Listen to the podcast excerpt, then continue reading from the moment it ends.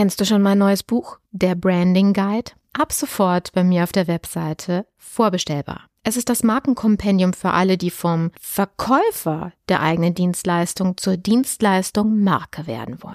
Du erhältst Einblick in alle notwendigen Schlüsselkompetenzen, die ein Dienstleister beherrschen und umsetzen muss, um sich als eine umsatzstabile, rentable und vor allen Dingen krisensichere Marke behaupten zu können. Dieses Buch eignet sich für dich sowohl, wenn du eine Person als auch eine Unternehmensmarke aufbauen willst. Jetzt geht's weiter. Image Sells, der Podcast für Unternehmen, die Alternativen zur Akquise suchen. Jede Woche gibt es hier neue Impulse und Strategien, mit denen das Unternehmensimage zur Marke aufgebaut wird, so dass es in Zukunft heißt, gebeten zu werden statt zu bitten von Investoren, Kunden und potenziellen Mitarbeitern. Ich bin Carmen Brablitz, Markenstrategin aus Leidenschaft. Auf geht's!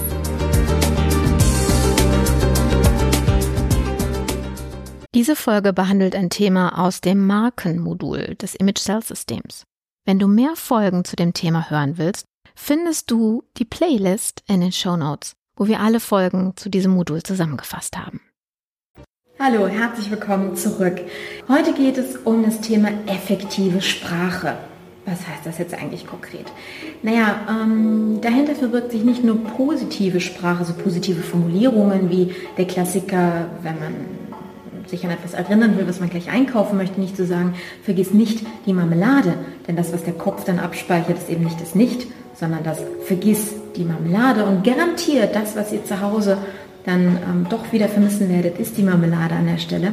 Das ist der eine Aspekt. Der andere Aspekt beim Thema effektive Sprache ist gehirngerechte Sprache und vor allen Dingen eine, die euer Marketing dazu bringt, dass Menschen euch für voll nehmen, dass sie eure Expertise mehr wertzuschätzen wissen.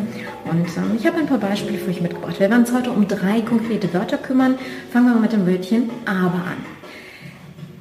Nehmt wenn ihr heute Abend euren Schatz wieder seht, nehmt mal die Situation, guckt ihm in die Augen oder ihr und sagt dann einfach voller Inbrunst, Schatz, ich liebe dich aber. Und dann einfach mal nicht weiterreden. Ihr werdet im Gesicht eures Gegenübers die Veränderung sehen, ein freudiges, ach wie schön.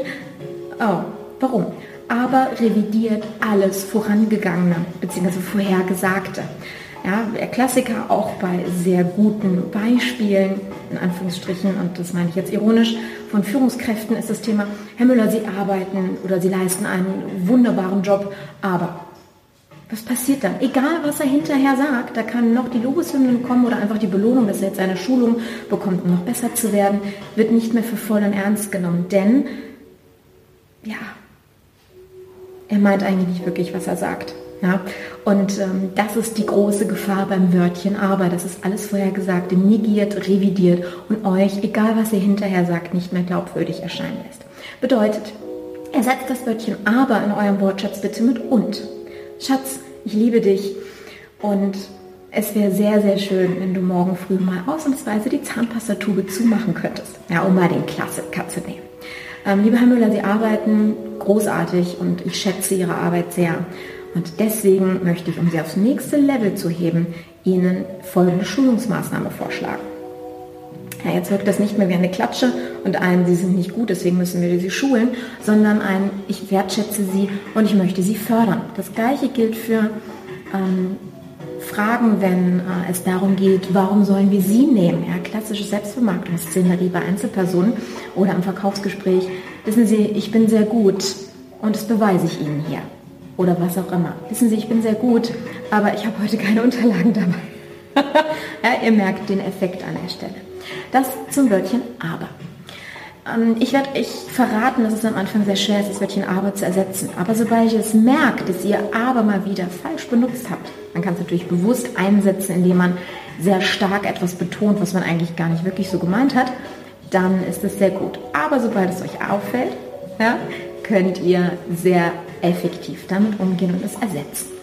Wörtchen Nummer zwei ist das Unwort eigentlich. Ich habe es gerade auch schon ein paar Mal benutzt, extra, mal zu gucken, ob ihr es mitbekommen. Eigentlich. Eigentlich bin ich ganz gut. Eigentlich kann ich meinen Job. Eigentlich liebe ich dich. Ja? Eigentlich, es relativiert alles Vorhergesagte. Es macht dich klein. Und wenn du jemandem sagst, eigentlich glaube ich an mich, sagst du demjenigen genau das Gegenteil damit. und signalisierst ihm, dass du selber unsicher bist mit dem, was du von dir gibst. Warum soll der andere dir dann glauben? Eigentlich ist also definitiv ein Wort, was ein blöder Lückenfüller ist, um das jetzt mal so zu formulieren. Und versucht ihn wirklich aus eurem Wortschatz zu streichen. Denn Experten sind sich nicht unsicher. Experten arbeiten nicht mit Unsicherheitswörtern wie eigentlich. Denn sie wissen ganz genau, was sie tun. Und Marken basieren auf Expertentum. Als kleine Gedächtnisstütze an der Stelle. Was war Nummer drei? Ach ja, immer.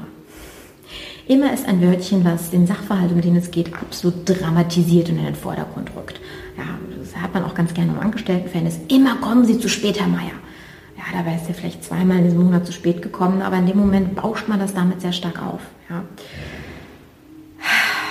Es wird in vielerlei Hinsicht verwendet und ich würde es mit Vorsicht genießen, egal ob ihr mit euren Kindern in eurem Privatleben damit umgeht und in eurem Geschäftsleben. Verwendet das Wörtchen immer wirklich nur in Situationen, wo es auch hundertprozentig zutrifft und nicht um eine Situation übermäßig zu dramatisieren und zu überstrapazieren. Denn das wirkt auch gerne mal schnell unglaubwürdig und bringt euch immer mehr in die Bredouille, wenn ihr das überstrapaziert. Gut, ich hoffe, ich konnte euch mit diesen drei Wörtchen und dem kleinen Hinweis auf die Uneffektivität von dem Wörtchen nicht ähm, weiterhelfen. Achtet darauf, nicht nur in eurem Live-Wortschatz, also in der Kommunikation mit anderen Menschen im realen Leben, sondern auch in euren Texten. Geht die Texte mal durch in puncto, aber nicht immer eigentlich Bewörterung, denn ganz, ganz oft findet ihr die Wörter in Marketingtexten, in Website-Texten. Und bitte, bitte ersetzt diese bzw. lasst sie raus, sofern es effektiv dazu beiträgt, dass ihr besser verstanden werdet und dass ihr auch sicherer und professioneller rüberkommt. So, jetzt seid ihr gefragt. Ich bin sehr, sehr gespannt auf eure Unwörter und Erfahrungen mit uneffektiver Sprache. Ich würde mich freuen, wenn ihr hier drunter in der Kommentarbox eure Erfahrungen, eure Unwörter und eure zusätzlichen Tipps, die ihr selber noch habt, mit mir und den anderen teilt. Darauf freue ich mich sehr. Und ich freue mich vor allen Dingen darauf, wenn wir uns bei der nächsten Episode Vlog wiedersehen. Also an der Stelle schon eure Kahn. Bis ganz bald. Ciao. Und schon sind wir am Ende unserer heutigen Episode angelangt. Ich betreibe diesen Podcast, wie du wahrscheinlich weißt, mit dem Ziel, dir Wissen zu vermitteln. Und am Ende dieser Episode höre ich noch lange nicht damit auf. Weißt du, für mich bedeutet Wissen ist Macht. Weniger, weil es mir um die Macht über andere geht, sondern weil es mir die Macht der Entscheidungen verleiht. Der richtigen Entscheidung. Wozu die falschen führen, nun, das lesen wir jeden Tag in der Presse. Ich möchte dir Zugang zu noch mehr Wissen geben, damit du in Zukunft die Geschicke deiner Marke besser lenken kannst. Und dafür lade ich dich auf mein Wissensportal ein. image-sales.expert. Den Link findest du auch noch in den Show Notes. Und denke immer daran, das Image deiner Marke beeinflusst die Kaufentscheidungen deiner Zielgruppe. Und du hast die Macht, diese zu lenken. Deine Kampf.